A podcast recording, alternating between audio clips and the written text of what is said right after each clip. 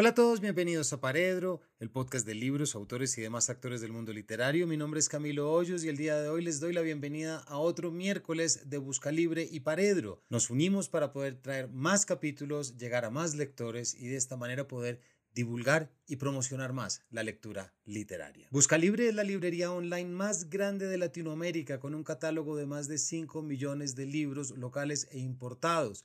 Esto es miles de libros con un envío a veces de menos de un día para que estén en la puerta de tu casa.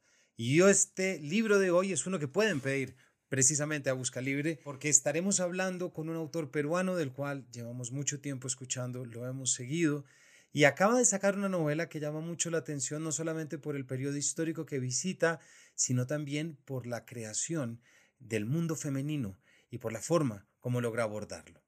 Me refiero a Santiago Roncagliolo, eh, con quien estaremos hablando de su última novela, El año en que nació el demonio. Santiago Roncagliolo ha vivido en México, el Perú y España, ha trabajado como periodista, guionista y traductor. En la actualidad colabora con diversos medios latinoamericanos y con el país. Es autor del libro de cuentos Crecer es un oficio triste del 2003 y de las novelas Pudor 2005 que ha sido traducida a varias lenguas y cuenta con una versión cinematográfica y por supuesto Abril Rojo del 2006 ganadora del premio Alfaguara. Este y muchos otros libros en los que, como nos cuenta en la conversación de hoy, se ha querido fijar en lo monstruoso en las relaciones humanas y el de hoy no es una diferencia porque lo que hace Santiago es visitar el siglo XVII peruano para poder entender la lógica, la creación del mundo femenino y sobre todo esa visión de mundo que podíamos entender o no de la Inquisición y del Santo Oficio, en medio de un mundo en el que retrata muy bien todas esas comunidades y poblaciones periféricas y excluidas, como la mujer, los cimarrones, los esclavos y los negros, pero también como a través de un lenguaje místico y por supuesto a través de una idiosincrasia mística y religiosa también se puede buscar la libertad. Suena difícil de entender, pero sí es se pudo haber buscado la libertad en estos siglos y sobre todo echar un vistazo sobre la realidad femenina y visitando un personaje histórico peruano para a través suyo poder entender lo que es el delirio místico y lo que es la historia. Así que sin mayores preámbulos los dejamos con un nuevo capítulo de miércoles de Busca Libre y Paredro, el día en que nació el infierno de Santiago Roncagliolo. Que lo disfruten y bienvenidos. Santiago, en primer lugar, bienvenido a Paredro. Muchas gracias. Gracias por la invitación. Bueno, tu novela, El año en que nació el demonio, eh, yo estoy, cada vez estoy siguiendo la actualidad de la literatura peruana, Santiago, porque acabo de leer tu novela que lo lleva uno al siglo XVII y te mete con cimarrones y todo. También está El espía del Inca de Rafael Dumet. Extraordinaria. También que es una búsqueda de volverse y meterse, digamos, en unos pasados históricos, pero además, bueno, no solamente tu bibliografía es muy específica en eso, pero en verdad no es, no es visitar el pasado para verlo a vuelo de pájaro, no, es meterse al pasado para tener conversaciones y para entender situaciones. Entonces me gustaría arrancar por ahí. ¿De dónde surge un interés tuyo en el siglo XVII, en el Santo Oficio, eh, de repente en la Inquisición, en temas que siempre nos han seducido, ¿verdad? Pero que no por eso alguien, un novelista decía, me voy a meter. Es que no me interesaba. Eh, yo siempre exploro las figuras que nos dan eh, miedo, ¿no? Y trato de buscar un poco los monstruos y la humanidad de los monstruos. Es un poco el proyecto de casi todo mi trabajo. Eh, terroristas, pederastas, asesinos qué es lo que hace que la gente se convierta en esto, ¿Qué, cuál, es la humanidad que hay detrás de lo que llamamos monstruo. Porque generalmente llamamos monstruos a los que son diferentes, eh, pero que están animados por las mismas cosas que, que quienes los acusan de monstruos. Y en este caso me interesaba mucho las brujas. Lo, lo primero que, que, me interesó fue la figura de la bruja, que vi una novela contemporánea con una mujer que más o menos parecía algo similar a lo que había sido una bruja. Y entonces empecé a investigar para hacer una especie de contrapunto, primero para darle detalles y luego para que pensé, quizás hacemos un contrapunto con una bruja de verdad del siglo XVII y jugamos con esas dos historias. Y empecé a investigar en el siglo XVII, investigar el XVII Y al final dije, pero vamos a hacer solo el 17, ¿qué importa la señora de hoy en día? Porque era un, primero porque era un universo tan impactante visualmente, ¿no? Un universo de gente flagelándose, de, de demonios que envían pestes, de, de, de brujas, de, santas también. Eh, era un realismo mágico gótico y macabro, muy, muy sabroso y muy poco explorado. La novela salió muy larga porque no dejaba de haber cosas que contar y que no estaban contadas. entonces eh, me, me, instalé, me instalé, me, fascinó pasarme unos años viviendo yo en el siglo XVII y hacérselo vivir a la gente que, que lea la, la, la, novela hoy en día, ¿no? Me muero las ganas, Santiago, preguntarte por una, puede ser una butad, puede ser una obviedad, pero después de haber visto todo lo que leíste, no somos capaces de librarnos por fortuna de la magia de la figura de la bruja. Una de las cosas que más me interesó fue un manual y que me atrajo hacia esto. Yo siempre estoy leyendo, de hecho si ves mi Twitter, ves todo tipo de recomendaciones a los libros más absurdos y variados y contradictorios entre sí, porque siempre estoy leyendo, ya no leo como alguien que busca novelas que disfrutar, leo como alguien que busca cosas que puede usar universos que puede explorar, eh, recursos que puede usar para otros proyectos. Y, llegó a mis manos un manual de inquisidores del siglo XV, me parece que es, el, martillo de las brujas, el Maleus Maleficarum. sí. Que entre otras cosas decía, si te acuestas con una bruja y no tienes potencia genital, no es culpa tuya, es culpa de la bruja. Si te posee el demonio y te acuestas con una mujer y le haces un hijo, ese hijo no es tuyo, es del demonio. O sea que se ocupa ella. y, me fascinó cómo la bruja fue concebida para eh, culpar a las mujeres de los problemas de los hombres. Claro. E incluso de los problemas de las mujeres. Claro, claro. Eh, hoy en día cuando, cuando una mujer es violada. También escuchas a mucha gente decir eh, cómo iba vestida o, si bebió esa noche. Nadie le pregunta al violador cómo iba vestido si bebió esa noche, ¿no? Eh, mantenemos esa cultura de eh, culpar a la mujer de los, de los problemas, incluso de la violencia cometida contra ella misma. Exactamente. Y, y, en ese, y ahí encontré una continuidad muy fascinante entre el siglo XVII y la cultura actual. en el fondo, el siglo XVII, en el caso de América Latina, es cuando se funda la cultura actual tal y como la conocemos. ¿No? Cuando se fundan los virreinatos y se establece el imperio, eh, es cuando se establece también el racismo, también el patriarcado, también eh, muchas de las cosas que siguen vivas en, en, nuestras sociedades. Pero en el siglo XVII, algo que también me, me llamó muchísimo la atención, es qué, qué, qué difícil era distinguir a una bruja de una santa. Una mujer que dice hablar con Dios puede, estar hablando con el demonio y si hace milagros puede estar haciendo hechizos. Y en realidad eso dependía de la voluntad del inquisidor. al final dependía de un hombre también. Eh, Santa Rosa, a Santa Rosa, que es un personaje de la novela, la canonizan y la hacen la primera santa de América pero a, otras mujeres como ella y amigas suyas que hacían lo mismo que ella, casi las queman a todas por brujas, ¿no? Eh, es posible que lo que haya hecho Santa Rosa bien sea ponerse el hábito de los dominicos. Exactamente. entonces a, tener a los dominicos para su causa. Pero las cosas que hacía no se distinguían de las que hacía una bruja. Estar inspirada por fuerzas sobrenaturales no permitía saber si esas fuerzas venían de Dios o del demonio. Y todo venía de Dios o del demonio. Las cosas no tenían causas naturales.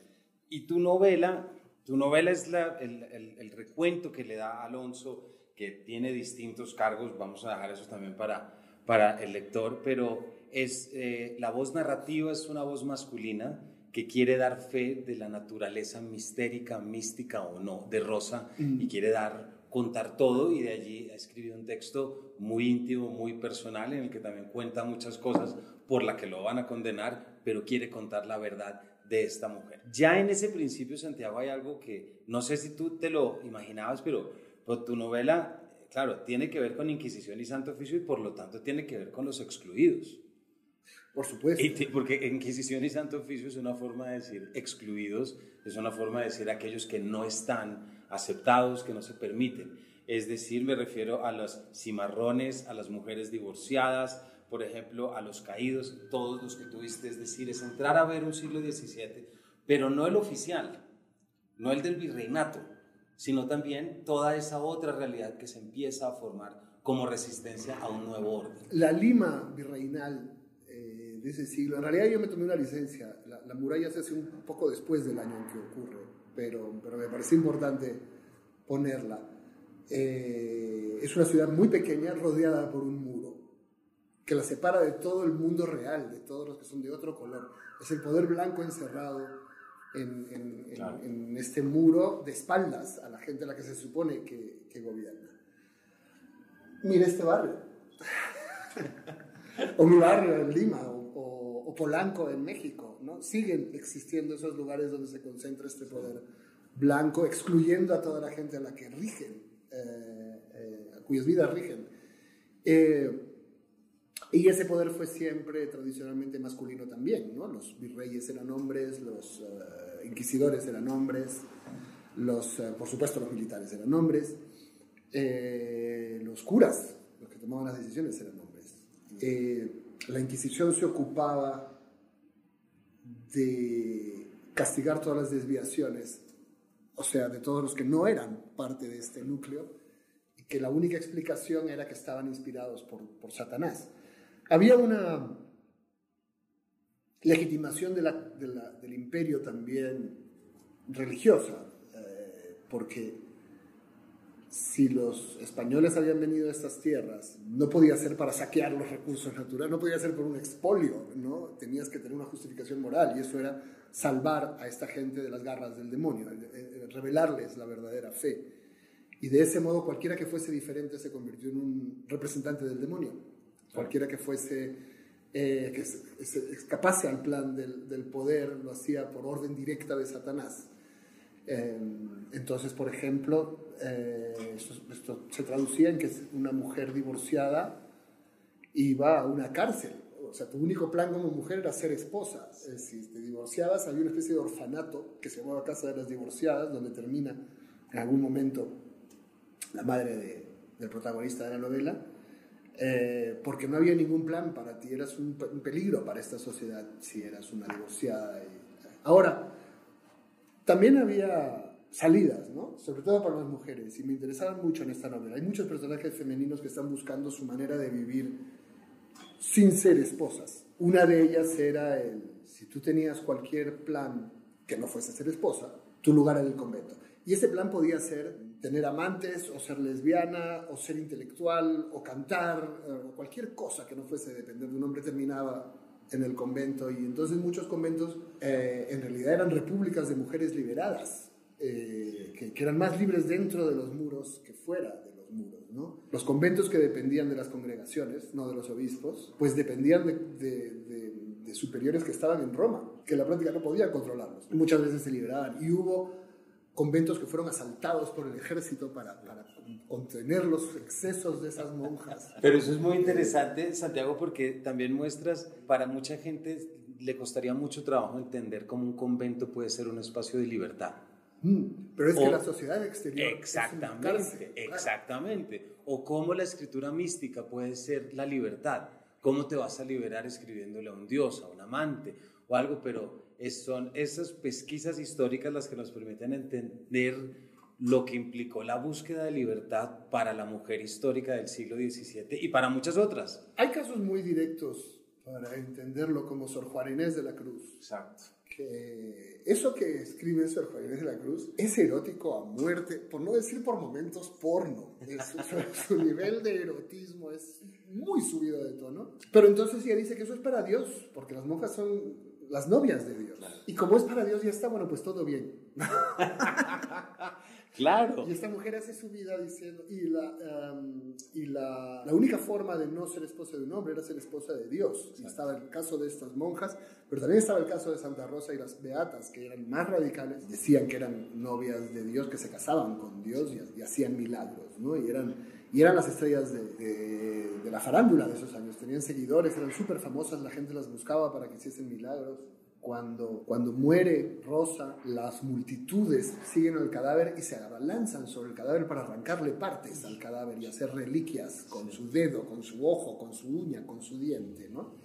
Estas mujeres tomaban su poder de haberse casado no con un hombre, sino con Dios. Y, y, ella también es un personaje de, la novela. Y luego está, me gusta mucho el personaje de, de Jerónima, que es una monja de, de piel oscura, porque eh, los conventos podían ser como es el convento de esta novela, estas repúblicas liberadas de mujeres, pero aunque fuesen muy feministas, por decirlo así, seguían siendo discriminando por origen étnico. Las negras no podían ser monjas, podían ser esclavas de las monjas. Pero había una manera de que pudiesen ascender y llegar a ser monjas, por lo menos de los estadios más bajos. Y esa forma era que cantasen bien el momento, el lugar donde las monjas alzaban su voz hacia Dios era el coro. Ahí cantaban y esas voces llegaban a Dios. Y entonces si su voz era hermosa, ella podía ser aceptada entre las monjas del coro. Y Jerónima es aceptada así. Pero también sabe que nunca, que nunca será más que incluso en, esa libertad femenina del convento ella nunca dejará de ser una mujer con el color de piel incorrecto. Y entonces la otra opción que toma ella y que toman muchas mujeres de esa época es la rebelión. Esto que, que, dices, gracias Santiago, además hay algo muy interesante porque la gente, la, gente se confunde y se puede equivocar mucho al creer que toda monja del siglo XVII era pacata y santurrona. Para nada. Para nada. Eh, para nada. Aquí hay un caso, tú tienes Jerónima que es precisamente la, la, monja de color. Aquí hay una monja que se llama Jerónima Nava y Saavedra, por ejemplo, tiene unos textos del siglo XVII, están todos en el monasterio de, en el convento, perdón, de Tunja, y ella tiene escrito cómo Dios, cómo experimenta la transverberación de Jesús. La transverberación es que Jesús se le aparece con cruz, y todo. Y se le atraviesa por el corazón. Eso es una metáfora muy Bastante clara. clara.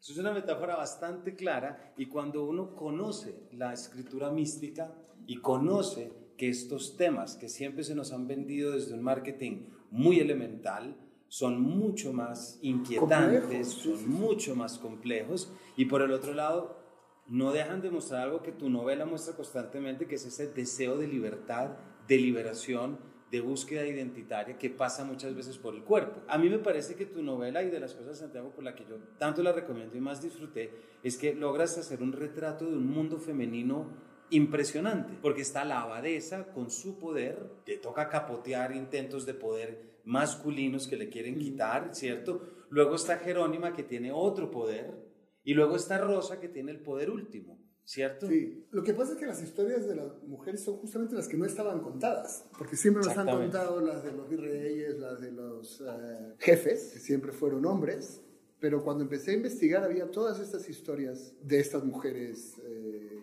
incluso como la madre de Alonso, ¿no? que a su manera también está buscando cómo vivir eh, siendo lo que ella es y, y, no teniendo un marido y está y tratando de sacar adelante a su, a su hijo aunque parezca de una manera muy retorcida. Estas historias eran muy interesantes porque estaban sin, sin contar, casi todas, ¿no? Y porque o, eran contadas desde una mirada o desaprobatoria o completamente ingenua.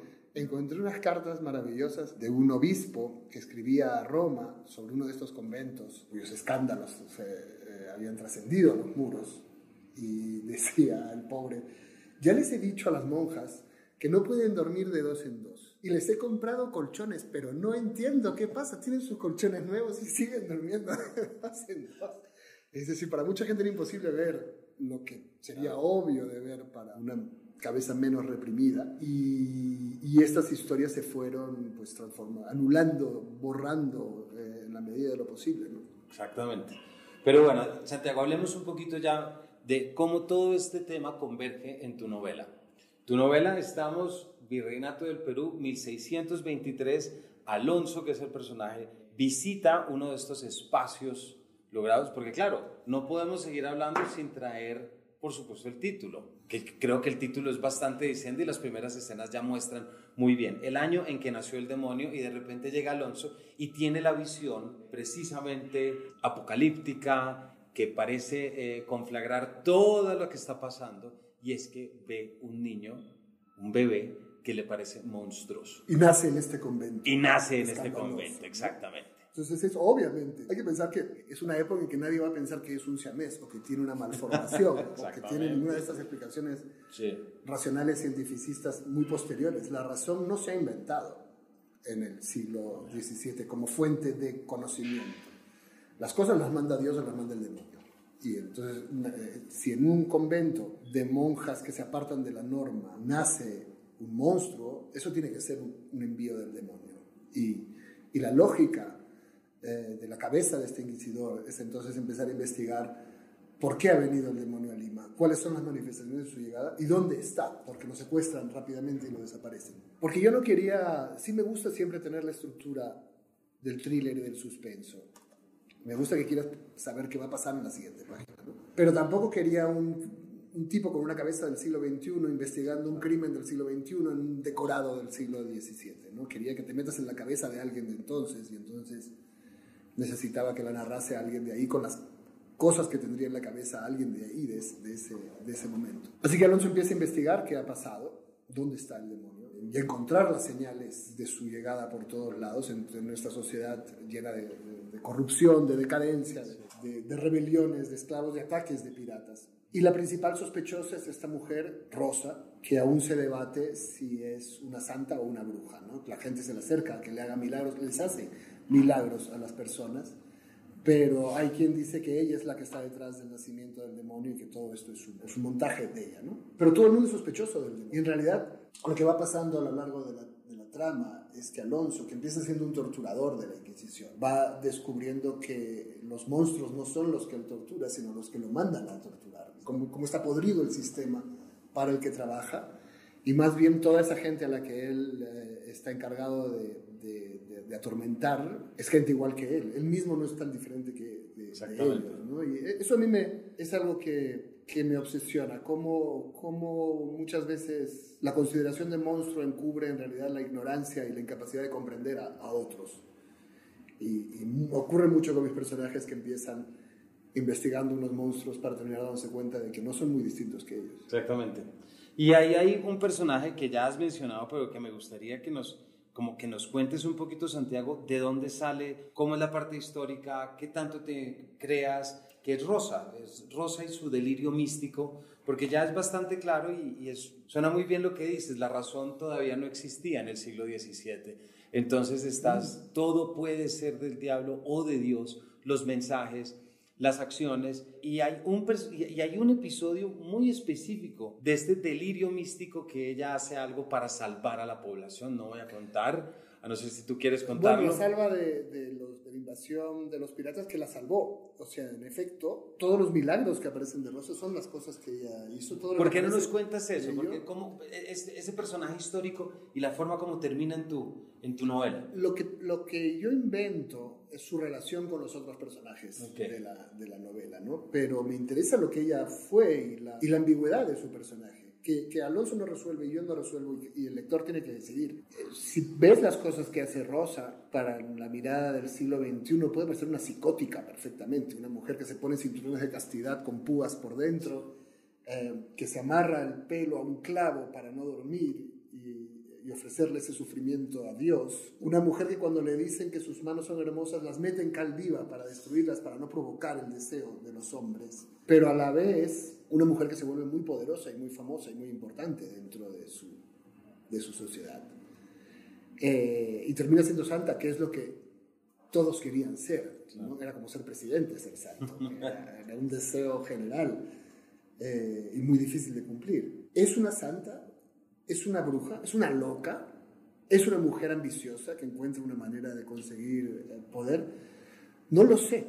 Eh, hago un retrato de ella con toda la información real, que es poca y tendenciosa, porque claro, fueron retratos hechos para convertirla, para justificar que ella es Entonces, parte de la mirada hacia ella viene de estos, eh, de estos retratos, de estas fuentes de la iglesia que la, que, que la exaltan en su santidad.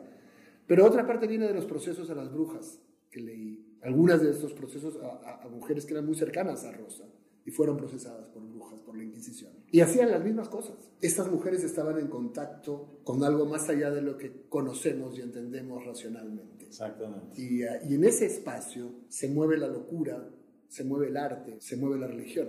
Para mí son tres cosas muy cercanas y muy vinculadas. Son las exploraciones distintas de lo que está más allá de lo que podemos entender. Y en ese momento no solamente estaban mucho más valoradas que hoy en día, sino que regían las, la vida de la gente, ¿no? la religión, pero también el arte. El arte estaba sujeto a la religión y, la, y lo que hoy llamamos locura se parecía mucho al éxtasis místico eh, y formaba parte de, de, lo mismo, ¿no? Era, era lo que regía tu vida, eh, también estaba más allá de lo, comprensible. Y es muy interesante ver cómo la, y, volvemos, ya, ya esto arrancamos por ahí Santiago, pero, pero es ese poder que tiene la figura de la bruja, es decir, es, en verdad esa, eh, cómo entenderlo desde lo histórico es ver cómo una acusación puede justificar un desconocimiento o una ignorancia frente a algo que tu vecina sabe hacer mejor que tú el cultivo y le va mejor el cultivo, le sale mejor el tuyo, el, el, de ella que el tuyo, y luego tú vas y dices, no, es que mi vecina me echó mal de ojo, y por eso mi cultivo está mal y el de ella está bien. Oiga, sí, toda la razón, Tim, que son procesos de... Hay una cosa que a mí me llamó mucho la atención, no sé si estuvo, pero leyendo todo ese espacio del delirio místico de Rosa y la defensa de los piratas, no sé si tuviste en la cabeza la gran heroína santa de París, que es Saint Geneviève, porque a Saint Geneviève le pasa algo muy parecido y es que cuando sabe que los vikingos van a, van a, van a conquistar París, no, ella no hace, obviamente por tiempo no hace el suplicio, pero sí es la encargada de montar una arenga con toda la población de París, que es la que los pone a todos a defender, y durante ella está haciendo la arenga. Es que es que los vikingos, me parece que son los vikingos, deciden desviarse hacia Orleans y no quedarse en París por motivos completamente distintos. Porque ya se los dijo. ¿Cómo vas a demostrar que no? Exactamente. Pero digamos que ese es el momento en el que ya se tiene una importancia y entramos en estas colaboraciones o en estas cosas que es salvar una ciudad de una invasión, poder controlar el poder y controlar eh, las cosas. Me parece que hacer una comparación así de una figura occidental, pero luego de una figura que es que no podemos olvidar que está pasando en Lima. No podemos olvidar que todas estas figuras religiosas surgen con la combinación de cimarrón, indígena, americano, y por eso es tan interesante ver, por ejemplo, en Bolivia los villancicos compuestos por indígenas, luego de las compañías y escuelas musicales. Todo el sincretismo. Exactamente. Aquí ocurre algo o sea, en efecto, Rosa se, inspira en Santa Catalina de Siena, en otras santas de ese estilo católico. En las religiones originarias americanas, y yo creo que en casi todas, las mujeres tienen una consideración espiritual muy especial porque son culturas agrarias y entonces su principal obsesión es la fertilidad. Y son las mujeres las que son fértiles, son las mujeres las que dan eh, a luz a los niños. Y, esta asociación ha ocurrido en muchísimas culturas y por supuesto en las culturas andinas, que le daban un, poder especial a las mujeres sobre, sobre las cosas fundamentales, sobre la reproducción del universo, ¿no? Claro, y, claro, sí. Eh, y entonces, las mujeres son también, y siguen siendo, las que hacen los filtros de amor, las que hacen, las que te eh, ayudan a tener hijos o a, que se enamoren de ti, y eh, todo esto entra en contraste con una cultura católica que está obsesionada sobre todo por el linaje, que tiene que controlar que todas las herencias vayan a los hijos a los que tienen que ir, que nadie tenga hijos del color incorrecto, de la familia incorrecta y del amante incorrecto. Y por lo tanto esta cultura odia la fertilidad, odia el cuerpo en sí y considera que el cuerpo es lo que te aleja de Dios. De hecho, hay esta costumbre, que no solamente es de las beatas, sino de las monjas, de flagelarse. Flagelarte para demostrarle a Dios que no te importa tu cuerpo. Flagelarte para ser bueno, porque solamente te importa tu espíritu, ¿no? Esto choca con una cultura en la que más bien la mujer está dedicada a que haya reproducción, a que folles. a esto se dedican porque se reproduce la tierra y se reproduce la gente, que esta es la misión de las mujeres, ¿no?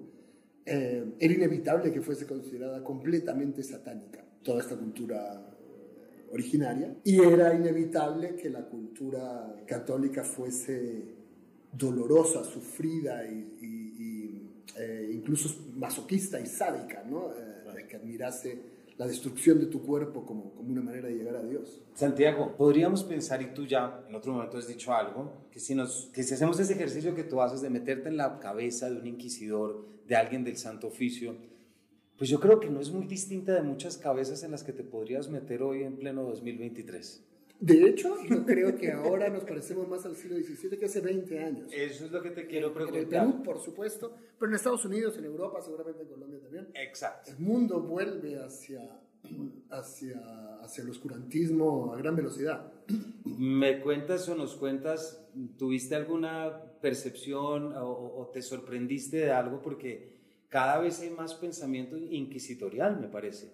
Es Sí. como si hubiéramos instalado un santo oficio que no sabemos, yo no pude entender por lo menos ahora quién lo financia, quién, qué- pero hay un santo oficio en nuestra vida ahora que indica sobre qué se debe escribir, Bueno, y qué hay, debes pensar. y hay una inquisición en las redes sociales. Exactamente. Distintas inquisiciones en las redes sociales. ¿no? Exactamente. Donde se te- Yo creo que esta novela no es tan lejana de nuestra actualidad. No, muchísimas de las cosas. O sea, esta, esta novela habla del momento en que se funda un mundo que está volviendo eh, y advierte que mundo puede volver. La democracia hace algo completamente revolucionario que no hacían los imperios anteriores y muy extraño y muy poco visto en el mundo, que es decidir que si alguien piensa diferente que tú, no es una mala persona. Solo piensa diferente que tú y puedes arreglarte con ella y convivir, dejarla con sus cosas y que ella te deja con las tuyas ah, y ponerte de acuerdo para vi- convivir en las que, en las que importan, ¿no? Yo creo que hubo una crisis hace como 15 años global de finanzas y luego una pandemia que... Y hay un desgaste también por, por, la, por la corrupción de los líderes que hace que ahora mismo la gente crea muy poco en la, en la democracia. Tenga muchas dudas de, de este sistema democrático. Pero si no hay ese sistema, solo vuelves a la tribu. Mi tribu es la que está bien y entonces lo que hay que hacer es acabar con lo que sea, ¿eh? los comunistas, los derechistas, los nacionalistas, los transexuales, lo que, lo que sea el otro, está mal, está equivocado. Y esto nos devuelve a un mundo de, de tribunales inquisitoriales, de, de, intolerancia, de la diferencia, de, de, tormentos, ¿no? de, torturar al que, al que no es como nosotros y, y, acabar con él, que es el mundo del que, que cuenta esta novela, que es el mundo del siglo XVII. ¿Y tú en algún momento sentiste algún tipo de presión por meterte a escribir un mundo femenino del siglo XVII peruano? Dijiste, me, por ser hombre, ¿me van a decir algo por meterme acá? O... Mira, yo ya me he metido en tanto lío en la vida. me meto en lío ya ni me doy cuenta. Con la novela anterior había gente persiguiéndome para pegarme en Lima y nunca entendí muy bien por qué. ¿Qué era lo que se suponía que yo había escrito que, que los enfadaba? Pero no puedes pensar en eso si vas a escribir. O sea, puedes dedicarte a otra cosa si vas a pensar en eso, ¿no? Pero, pero una buena historia es inquietante, es perturbadora, te, te, te sacude y generalmente causa reacciones. Y en este caso la buena historia tenía que ver con las mujeres necesariamente por lo que yo te decía antes, porque no estaba contado, porque las historias de estas mujeres eran espectaculares, ni siquiera porque yo tuviese una especial voluntad de hacerlo, ¿no? Pero también seguramente porque en mi mirada de hoy reconocía muchas de las cosas que viven las mujeres ahora como, a ver, como originarias de, de, de, un siglo, de esta cultura que, que se instaura entre nosotros en el siglo XVII. Yo ya es muy difícil hacer una novela, y más aún una novela así de gorda. No tengo tiempo para estar pensando en todas las posibles complicaciones porque entonces te paralizas, no haces nada. Pero lo que a mí me interesa tampoco es dar muchas lecciones, ¿no? Creo que, que cada quien, con el caso de Santa Rosa que comentamos, es bien interesante cómo cada quien saca una conclusión diferente sobre quién es Santa Rosa. Sí ha habido gente que me reclama porque cree que la llamo psicótica, eh, gente que, cree que la respeto demasiado como santa, eh, gente que cree que en realidad era una bruja, y esa indefinición me parece que es el, el, el lugar donde se mueven las historias. Cada vez, cada vez de hecho, eh, hace años que no escribo columnas de opinión, porque el mundo me parece, quizá porque te vas haciendo mayor, eh, ya no tienes la... Cuando tenía 20 años estaba segurísimo de todo. Tenía opiniones para todo y te las podían eh, eh, abofetear con ellas. Hoy en día creo que el mundo está lleno de incertidumbre, que no sabemos en realidad. Ese pánico que nos produce esa incertidumbre hace que todo el mundo se vuelva más fanático también y más histérico. Es muy difícil de manejar. Pero es el universo de las novelas. Es, es, las, las, las, novelas son historias que, que no te dan las respuestas, que te mandan una cena con tus amigos y tú tienes una opinión y tu otro amigo tiene otra opinión. Y en esa discusión es de donde salen las respuestas que necesitamos, no en el libro en sí. Exactamente. Santiago, ya para terminar, estamos viviendo un momento de incertidumbre, estamos en un momento, tú lo acabas de decir, pero me intriga mucho, ¿qué, queda, qué te queda a ti después de embarcarte en una novela histórica que te exige una parte de investigación histórica, de conocimiento histórico, y tal como dices, pues estamos hablando de una novela, creo que esta puede ser tu novela más larga. Es la más larga, ¿cierto? y que creo que escribiré. ¿no? 554 páginas, pero luego de este ejercicio, y ya como tú decías al principio que no era eso lo que estabas persiguiendo, pero, pero ¿qué te quedó? ¿Qué sabes ahora que no supieras antes? Bueno, yo creo que esta novela me ha explicado mucho de, de, dónde salen, como estábamos comentando, muchas de las que aún vivimos, ¿no? de cómo surgieron muchas de, las, de los pilares, buenos o malos, sobre todo malos, de la sociedad actual. Pero en un nivel personal me ha reconciliado con mi abuelo, a quien está, a quien está dedicada. Mi abuelo era un historiador. Eh, la gente creía que mi abuelo era un historiador conservador, y eso no era exacto. Un conservador quiere que las cosas se queden como están. Mi abuelo quería regresar al siglo XVII, que le parecía mucho más organizado, lógico y civilizado que la República del Perú que él había visto durante el siglo XX, caótica, absurda, eh, que, avanzaba bandazos, violenta. ¿no?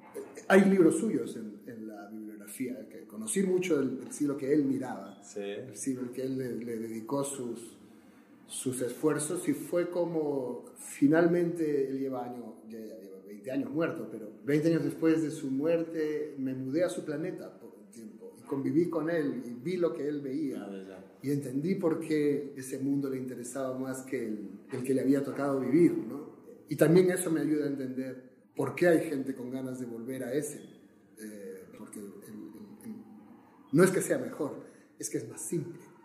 Y lo que creo que nos está desquiciando es vivir en un mundo tan complejo que ninguno de nosotros puede terminar de entenderlo. Entonces lo que hacemos es cancelar a los que lo entienden de una manera diferente. Así, inquisitoriales.